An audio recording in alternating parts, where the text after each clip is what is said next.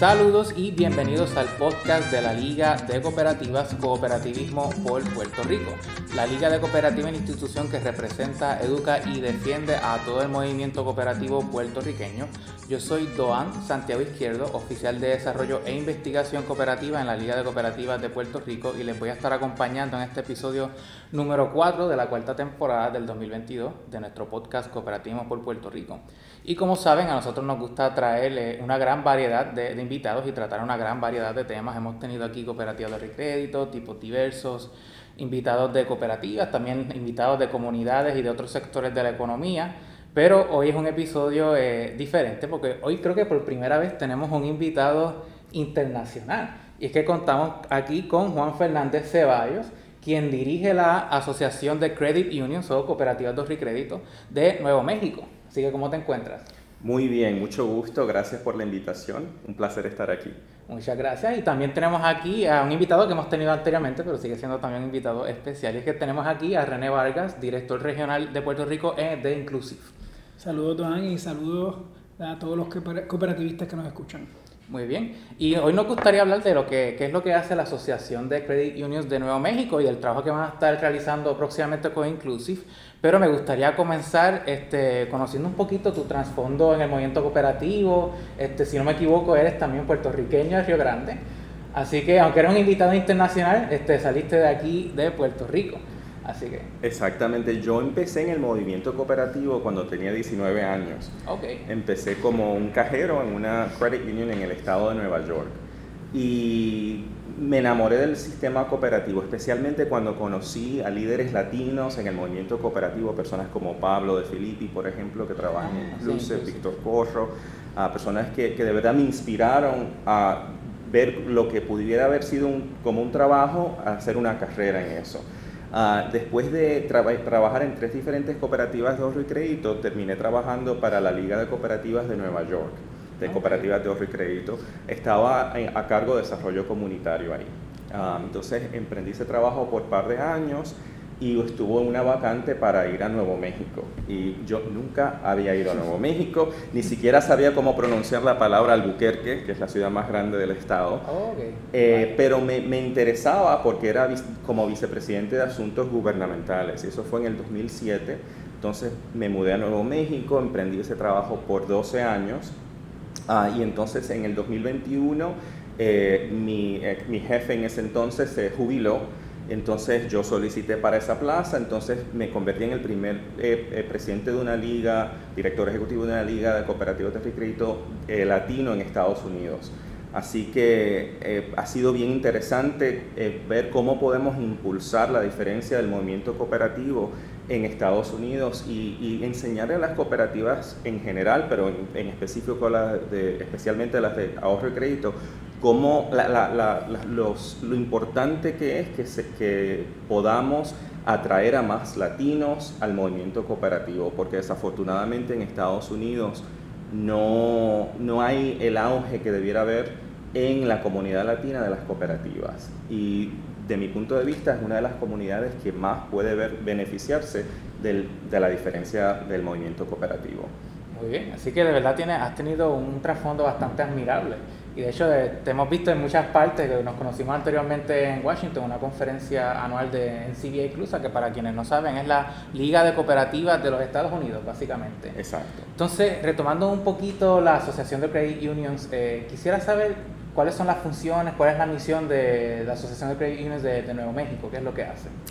La razón primor, la, la, la, cosa que nosotros hacemos primordialmente es fomentar eh, un, eh, un clima que sea beneficioso para las cooperativas de crédito en el, en el Estado de México. Así que nosotros abogamos por mejores leyes y regulaciones para las cooperativas. Nosotros fomentamos el crecimiento de las cooperativas en el Estado. También nosotros hacemos mucho lo que se trata, lo que tiene que ver con el seguimiento, el acatamiento a las regulaciones y leyes para ayudar a las cooperativas para que puedan desenvolverse eh, mejor eh, en, ese, en ese ámbito. y algo que es muy importante para mí, nosotros también proveemos educación. Y de mi punto de vista, una de las, de las metas más importantes para mí en este cargo es ver cómo podemos desarrollar la próxima generación de líderes en el movimiento cooperativo, porque desafortunadamente eh, muchas veces cuando tenemos un líder que ha estado en una cooperativa por mucho tiempo y esa persona decide jubilarse, la cooperativa termina fusionándose con otra cooperativa. Y de mi punto de vista, si queremos que, el liderazgo sea más joven, sea más eh, equitativo en términos de, género, en términos racial, tenemos que desarrollar esa próxima generación de líderes. Y me parece curioso que aunque nos separa una larga distancia de la Asociación Credit de Nuevo México y la Liga Cooperativa, básicamente hay muchas similitudes. Eh, tenemos, por ejemplo, puntos en común la defensa en lo que es la política pública, promoción de las cooperativas, educación. Así que ahí vemos que son misiones bastante similares. Aquí también nosotros queremos promover liderazgo joven, así que hay muchos puntos en común. Entonces ahora quisiera eh, hablar un poquito sobre los proyectos que van a estar realizando próximamente con, con Inclusive. Bueno, yo soy el fanático número uno de Inclusive, um, así que eh, yo voy a, indagar sobre unos puntitos, entonces tú eh, llenas las cosas que yo no, no mencioné. Pero hace años nosotros empezamos a trabajar bastante eh, arduamente con, con Inclusive en varios proyectos. Uno de ellos es Juntos Avanzamos. ahorita mencioné que la realidad es que el movimiento cooperativo en Estados Unidos tiene que atraer más a la comunidad inmigrante, a los latinos. Y ese programa eso es lo que hace, identifica las cooperativas que están haciendo una buena labor en eso y también ayuda a entender cómo mejor atraer a la comunidad latina. Así que eso es uno de los proyectos que estamos haciendo y bueno, Nuevo México es, creo que es el estado número 3 en generación de petróleo y gas ah, natural en Estados Unidos. Así, pero también tenemos mucho sol y mucho viento. Así que es uno de los estados que va a ser más afectado por la transición del, sistema energético que tenemos ahora, que es un sistema sucio, a uno más limpio, más, más sostenible, que muchas personas ven como un desafío, un reto yo creo que es una oportunidad. Así que una de las cosas que estamos haciendo es emprendiendo una, una alianza con Inclusive para ayudar a las cooperativas de ahorro y crédito para tomar provecho de esa nueva, esa, esa nueva economía, esa futura economía uh, que puede beneficiar a todos, a las personas, que, a las personas pobres, las personas trabajadoras y también en un estado como Nuevo México, porque de verdad creo que debiéramos ser uno de los líderes en, en, la energía sostenible, igual que, igual que Puerto Rico desde mi punto de vista. Y las cooperativas creo que deben, tener, deben estar en el centro de esa evolución. Ok. Sí, así es, Don, y la realidad es que Inclusive como organización nacional trabaja muy de cerca con muchísimas ligas de cooperativas a través de los Estados Unidos, de cooperativas de crédito a través de los Estados Unidos y en Puerto Rico ahora, ¿verdad? Sí, con la liga de cooperativas. Eh, no, para eh, impulsar una visión del cooperativismo centrada en la inclusión financiera y el desarrollo comunitario. Nosotros visualizamos a las cooperativas de crédito como instituciones que trascienden la función transaccional sino como motores de desarrollo económico, de educación y comunitario en sus comunidades. Eh, entonces, eso es un tema en los cuales con la Liga de Cooperativa de Nuevo México hemos encontrado muchísimas áreas de encuentro eh, y trabajamos con muchas de las cooperativas en Nuevo México eh, también ¿verdad? a esos efectos con distintas de nuestras iniciativas, las iniciativas ¿verdad? para las cooperativas de MDI, para las cooperativas Juntos Avanzamos. Y, y qué bueno que trae ese tema. Juan, porque, eh, y esto es un asunto ¿verdad? que eventualmente creo que deberíamos discutir en Puerto Rico. Ah, em, en Estados Unidos, las cooperativas eh, tienen la capacidad de ley, al igual que en Puerto Rico, lo que pasa es que en Puerto Rico no se hace, de extenderle ¿verdad? Eh, los beneficios del cooperativismo a cualquier persona, independientemente de su estatus migratorio, de la identificación que tenga o de si tiene o no tiene seguro social. Y estamos hablando de que hay cooperativas en Nuevo México que hacen eso y lo hacen muy bien, pero hay cooperativas en todos los Estados Unidos continentales que tienen esa capacidad de darle servicio a personas aunque no tengan seguro social o aunque no tengan una identificación emitida por el gobierno de los Estados Unidos. Y esto es un tema que hemos estado trabajando en Puerto Rico. En Puerto Rico ya hay cooperativas juntos avanzamos ¿verdad? Que, están eh, promulgando esos cambios desde el punto de vista de, cumplimiento, pero también es un trabajo ¿verdad? con el que nos encanta compartir, porque es un universo eh, de personas que están en los Estados Unidos, están en Puerto Rico, están trabajando, están creando riqueza, están contribuyendo a sus comunidades. Eh, y lo menos que podemos hacer es darles la oportunidad también de tener acceso a crédito, y de crear riqueza como el resto de las personas que conviven y que convivimos juntos en, sociedad. Ok, muy bien, y ahí me gusta que mencionaste el elemento distintivo del modelo cooperativo y es el, fin social de, las cooperativas, que va más allá del lucro económico y del aspecto puramente operacional. Así que abundando un poquito en este fin social, quiero que como mensaje final tal vez escuchar la perspectiva de ambos de cómo es que las cooperativas de ahorro y crédito o credit unions, como se conocen allá en Estados Unidos, pueden proveer mayores oportunidades de, crédito y más acceso a, comunidades que están desventajadas. O tal vez cuál es la importancia de que las cooperativas cumplan esta misión. Sí, desde, mi punto de vista, en primer lugar, eh, estableciendo relaciones cercanas con líderes comunitarios, con organizaciones comunitarias y utilizando las herramientas financieras que tiene la cooperativa para diseñar nuevos productos y servicios que tengan un impacto comunitario y que puedan hacer cambios a nivel económico y social en sus comunidades. Y no es cuestión de solamente ¿verdad? aprobar eh, un préstamo automóvil a un interés más bajo, pero pensar y decir cuáles son los problemas primordiales en la comunidad en la que yo estoy y diseñar productos para eso. Por ejemplo, hay, un, hay, unos ejemplos en Puerto Rico, en el caso de Custocop, ellos eh, Custocop desarrolló un, un producto para personas que han sido víctimas de, violencia doméstica. Eh, Jesús Obrero tiene lo, mismo y tiene otras, otras cooperativas de ahorro que también han desarrollado productos de esa naturaleza, pero utilizar esa estructura eh, que te permite de alguna forma eh, incentivar a través de productos financieros medidas que puedan atajar problemas sociales que trascienden la situación económica. Y pienso que para eso es bueno que las cooperativas tengan una conexión cercana con sus comunidades, que las conozcan, sepan cuáles son las necesidades de estas, porque sin esta información pues no pueden diseñar un producto o un servicio o iniciativa que, que vaya atinado a las necesidades de, de, la comunidad.